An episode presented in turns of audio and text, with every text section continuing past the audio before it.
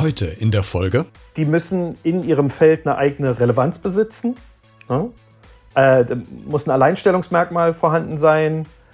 Ähm, so gemein das auch klingt, es darf, also es darf, es sollte keine, keine Nischenmusik sein, also nicht unter Ausschluss der Öffentlichkeit.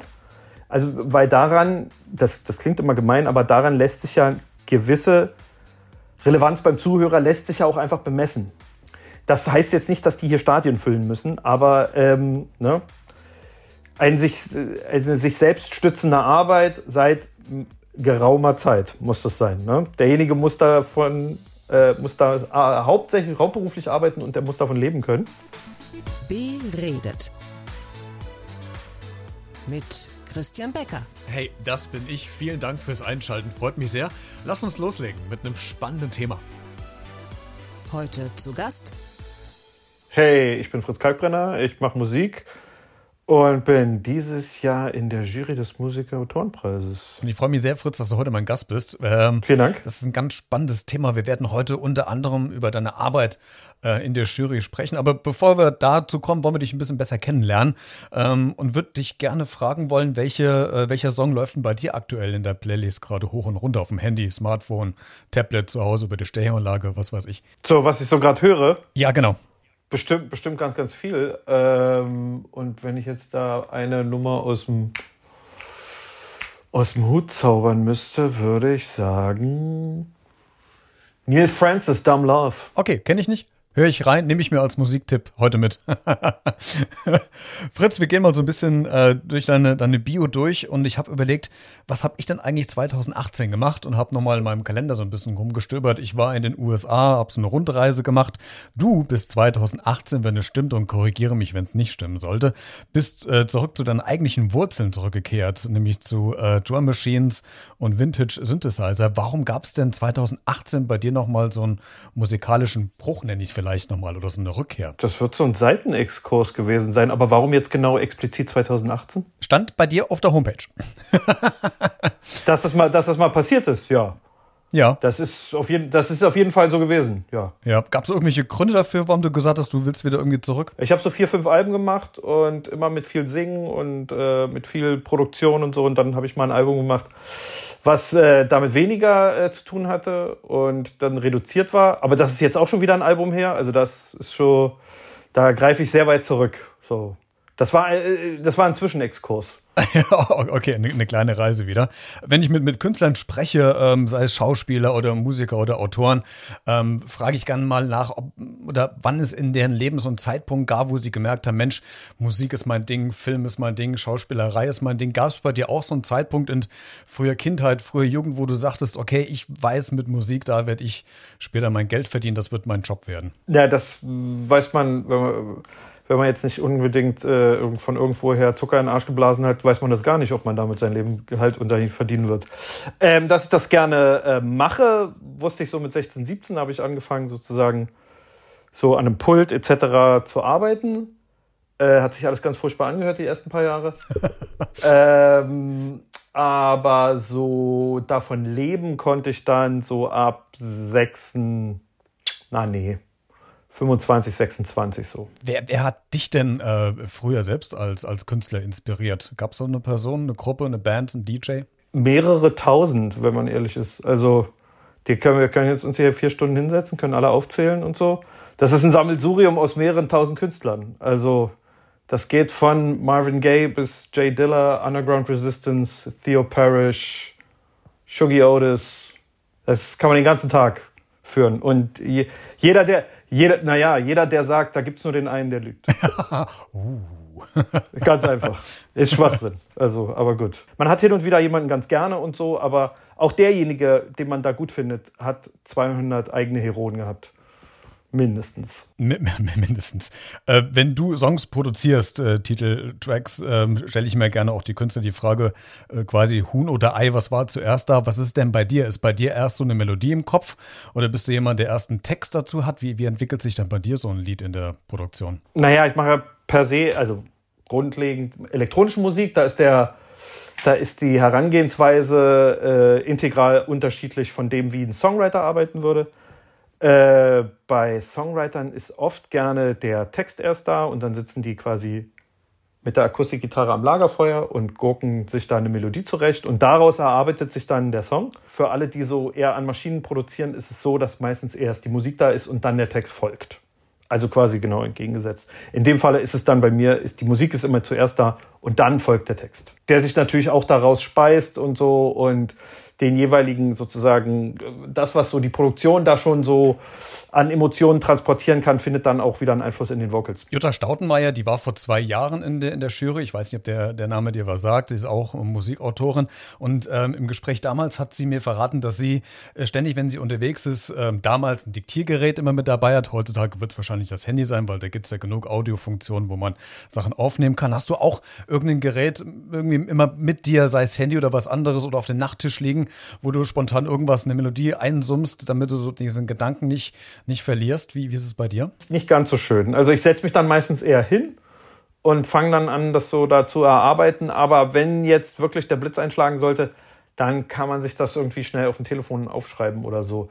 Aber so jetzt so wie Questlove sich selber auf dem Anrufbeantworter anrufen und dann so die Melodie einsäuseln und so, was eine kecke Idee ist, auf jeden Fall, äh, ist bei mir jetzt nicht so. Nee, meistens versuche ich dann doch äh, mich dran zu erinnern. Da gibt es auch so ein paar Tricks, Socker an die Türklinke und so. Lass uns mal zur, zum äh, deutschen Musikautorinnenpreis der GEMA kommen, der 15. Da bist du mit unter anderem mit in der Jury, auch als äh, Jury-Sprecher. Was äh, ist denn da genau eigentlich dein Job, beziehungsweise dein Job gewesen? Also die, die Jury besteht ja aus logischerweise mehreren Personen, die für jedes Genre oder jedes Feld sozusagen verantwortlich sind, zumindest in der juryinternen Präsentation des jeweiligen Genres.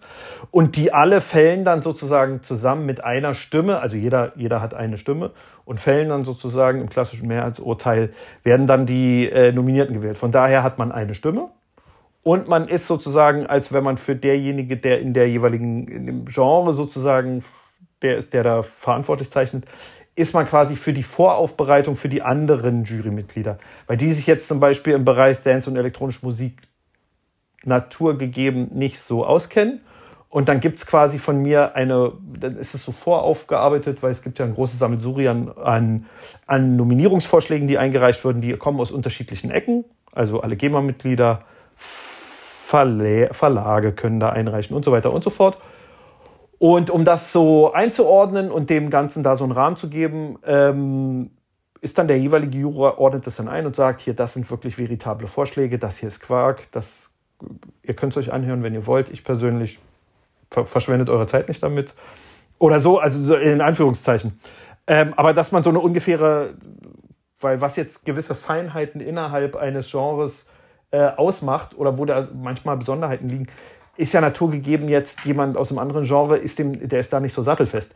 Der hat natürlich den musikalischen Sachverstand und kann ohne weiteres sehr schnell äh, sozusagen diese Sache dann inhaltlich aufnehmen. Aber wenn ihn jemand sozusagen äh, einweist, dann geht das natürlich sehr gut.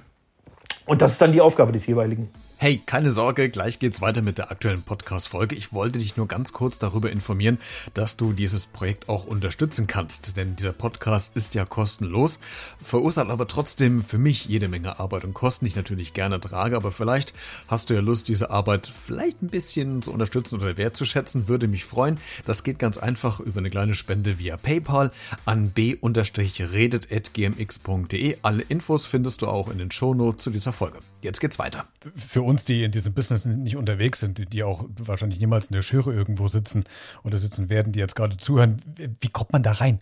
Bist du gefragt worden? Hast du dich da selbst beworben? Wie, wie, wie rutscht man da? Die haben, die haben, nee, also wie, wie die Jungfrau zum Kinde. Also die haben gefragt und ich habe ja gesagt. Okay, warst du überrascht, dass man auf dich zukommt oder warst du, warst du, äh, warst du froh? Hast du gesagt, ja super, habe ich total Bock drauf? Ach, oh, guck mal an, äh, was ist das denn hier? Und so, habe hab ich sowas schon mal gemacht? Nein, dann, äh, das klingt vielversprechend.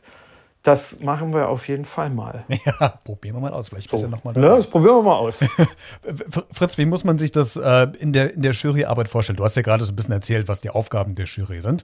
Das ist ja schön und gut. Ich äh, könnte mir vorstellen, dass es vielleicht auch wie in der Politik, es wird mal heiß debattiert. Also, äh, wie, wie ist das da bei euch abgelaufen, um diese nominierten drei Stück sind es ja pro Kategorie, wenn ich richtig informiert bin, äh, zu finden? Wart ihr euch da relativ schnell einig? Habt ihr hitzig diskutiert? In welchen Bereichen gab es vielleicht die größten Diskussionen? Kannst du uns da vielleicht so ein bisschen mitnehmen?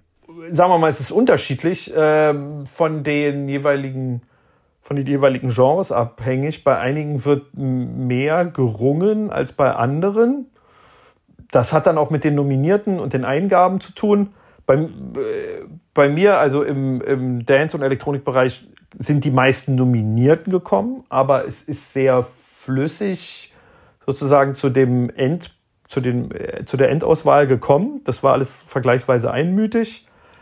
Bei anderen Bereichen, gerade in einer, in einer ernsten Musik, wo auch vielleicht naturgemäß weniger Nominierte eingereicht wurden, hat sich das alles wesentlich komplizierter dargestellt, wo man, das ist dann schwer, schwierig, da ist dann das Övre oder die Leistung eines jeweiligen Künstlers, gerade in einer ernsten Musik, ist viel schwieriger gegeneinander aufzuwiegen ne, wo man dann sagt, die, Leistung des einen und die Leistung des anderen, dazu gilt es noch zu beachten, äh, Lebenswerk schaffen, dann kommen so, dann kommen so diese, man würde es die sekundären und tertiären Faktoren, die dann, dann noch so zum Tragen kommen, wenn es nicht ausschließlich um das, was er gerade tut, sondern was er schon bereits getan hat. Ja, wenn, wenn, wenn beide, wenn beide gleichzeitig, also wenn beide mehr oder minder in Anführungszeichen gleich gut im Auge des Betrachters sind, muss man ja irgendwie zu einer Entscheidung kommen. Und dann muss man ja überlegen, wie, wie, wie kann der eine jetzt mehr oder der andere weniger Wert in Anführungszeichen. Das ist ja eigentlich sowieso eine schwierige Sache, irgendwie Musik bewerten, also im Sinne von Wert. Ähm, aber ja, das ist dann, da ist bisweilen, musste dann auch wirklich weit ausgeholt werden, wo man dann sozusagen auch das Övre und das allgemeine Schaffen mit in, in Bezug nimmt und sieht, ähm, hat es da schon Auszeichnungen gegeben, etc. Ähm, du hast gerade einen spannenden Punkt gesagt, nämlich äh, Musik zu bewerten. Das ist unfassbar schwer, weil es ist, ist subjektiv. Ne? Also da das sind die Geschmäcker, die gehen ja so durcheinander. Aber was ist denn so maßgeblich wirklich für eine Nominierung, wo du sagst, dieser Künstler hat es jetzt verdient, auf diese Nominierungsliste der drei Nominierten zu landen? Was, was ist so dein Maßstab? Wo, wo setzt du da an? Also wenn man, da gibt es so ein paar. Also wenn man jetzt, wenn man jetzt mal von denen, von diesem Umstand des äh, diejenigen sind nahezu gleichwertig und man muss jetzt wirklich hinten noch gucken, sozusagen, was die B-Note treibt, um irgendwie, um irgendwie da ein Vorne oder ein Hinten zu finden. Wenn man das ausklammert, geht es natürlich um, die müssen in ihrem Feld eine eigene Relevanz besitzen. Ne? Äh, muss ein Alleinstellungsmerkmal vorhanden sein. Ähm, so gemein das auch klingt, es darf, also es darf, es sollte keine, keine Nischenmusik sein, also nicht unter Ausschluss der Öffentlichkeit. Also, weil daran, das, das klingt immer gemein, aber daran lässt sich ja gewisse Relevanz beim Zuhörer lässt sich ja auch einfach bemessen. Das heißt jetzt nicht, dass die hier Stadien füllen müssen, aber ähm, ne, ein sich, eine sich selbst stützende Arbeit seit geraumer Zeit muss das sein. Ne? Derjenige muss davon, äh, muss da äh, hauptsächlich hauptberuflich arbeiten und der muss davon leben können. Also weil das, das hat ja, solche Sachen hat es ja schon gegeben. Also so irgendwelche genialen Platten von so Leuten, die nur, die haben das einmal aufgenommen und dann sind die wieder Karosserie-Fahrzeugbauer geworden und dann sind quasi wieder aus dem wieder ausgeschieden. So toll man diese Platte auch findet, das ist in dem Blickwinkel ist es dann nicht sinnig, denjenigen dann damit einzubeziehen. Also ne, Relevanz, Menge, Alleinstellungsmerkmal, müssen über ein eigenes Övre verfügen, also müssen ein Repertoire besitzen, also nicht nur, äh, nicht nur eine Single und dann war es das. So, also keine One-Hit-Wonder. Ähm, ja, das sind so die, das sind so die Rahmenbedingungen. Du bist ja selbst Echo-Preisträger. Das heißt, du. Äh, nee, nein? auf keinen Fall. Das wüsste ich. Ich glaube, ich war mal nominiert. Oder nominiert, jedenfalls nominierter Echo-Preisträger. Ja. Äh, das heißt, du, du ja, standest ja. zumindest auf einer Nominierungsliste. Ähm, ich habe mir so im, im Vorfeld zu dem Gespräch überlegt, wenn es jetzt hier nur, nur drei Nominierten gibt pro Kategorie, der vierte Platz ist ja quasi der undankbare Verlierer. Der ist gemein, ja. Das ist doch eigentlich total fies, diesen, also da diesen Cut, du musst es ja machen, alle anderen auch in der Jury.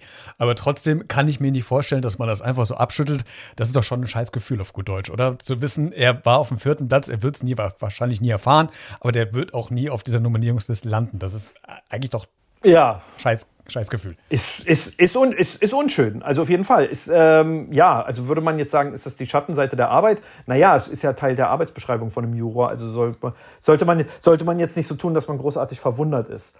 Also, ob man jetzt da mit gewisser Kaltschnäuzigkeit rangehen muss oder ob man sozusagen das einfach es akzeptieren muss im Sinne der Natur, dass da der Schnitt durchzuführen ist.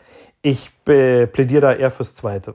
Also derjenige, wie auch ich, sind, machen das hauptberuflich und ich hoffe, dass da keine Tränen fließen. So. Also äh, anders geht's nicht. Es ist nicht machbar. Es, es, ja, es, es wird immer diesen undankbaren vierten Platz geben. Ich frage nur deswegen, weil Jutta vor zwei Jahren auch gesagt hat, und das fand ich ganz spannend, dass das für sie ähm, doch eine ziemlich große Verantwortung war und äh, sie am Anfang so gar nicht damit gerechnet hat, dass das sie so beschäftigt, dass man da jetzt einen Cut macht und vielleicht einen Lebensweg oder einen Preisträger weniger bestimmt. Das hat schon was mit ihr gemacht. Deswegen wollte ich von dir wissen, wie, wie du an die Sache daran gehst. Klar hätte ich mir, also jetzt vor allem in meiner Kategorie, hätte ich mir jetzt natürlich Hätte ich mir auch zehn Nominierte gewünscht, hätte ich überhaupt kein Problem mit gehabt. Aber ist einfach nicht machbar. Und die hättest du wahrscheinlich auch gefunden, die zehn oder noch mehr. Locker. Ähm, Fritz, zum Abschluss des äh, Gesprächs, was ich gerne auch Künstler oder Schauspieler frage, mit wem oder für wen würdest du gerne mal einen, einen Track produzieren oder was aufzeichnen? Gibt es irgend so einen, so einen Lieblingskünstler oder eine Lieblingsband oder was weiß ich, was, was da so vor, vorsteht, was du schon jahrelang gerne mal machen möchtest? Das erwischt mich jetzt kalt. Also von jahrelang machen würde ich jetzt nicht reden das jetzt mehr auch. Aber kalt erwischen ist immer gut, das ist schon mal ein gutes, äh, gutes das Zeichen. Ja, ist, ja jetzt nicht so, ist ja jetzt nicht so, dass ich äh, zig äh, Künstler unterm Gürtel produziert habe, sondern um ehrlich zu sein, außer mir gar keinen. Ähm, gar nicht mal so einfach. Ich sag mal so, wenn, wenn Kruang Bin einen Remix haben wollen würde, würde ich nicht Nein sagen. Wir drücken die Daumen, vielleicht wird es irgendwann wahr. ja. Fritz, ich danke dir, dass du uns heute so einen kleinen Einblick gegeben hast in die Arbeit äh, eines Jury- bzw. Jury-Sprechers des 15. Deutschen Musikautorinnenpreises der GEMA. Alle Infos zu dieser Preisverleihung findest du in den Show Notes. Klick dich da gerne mal rein. Fritz, besten Dank dir und äh, weiterhin ganz viel Erfolg beim Musikmachen. Sehr gern, vielen Dank.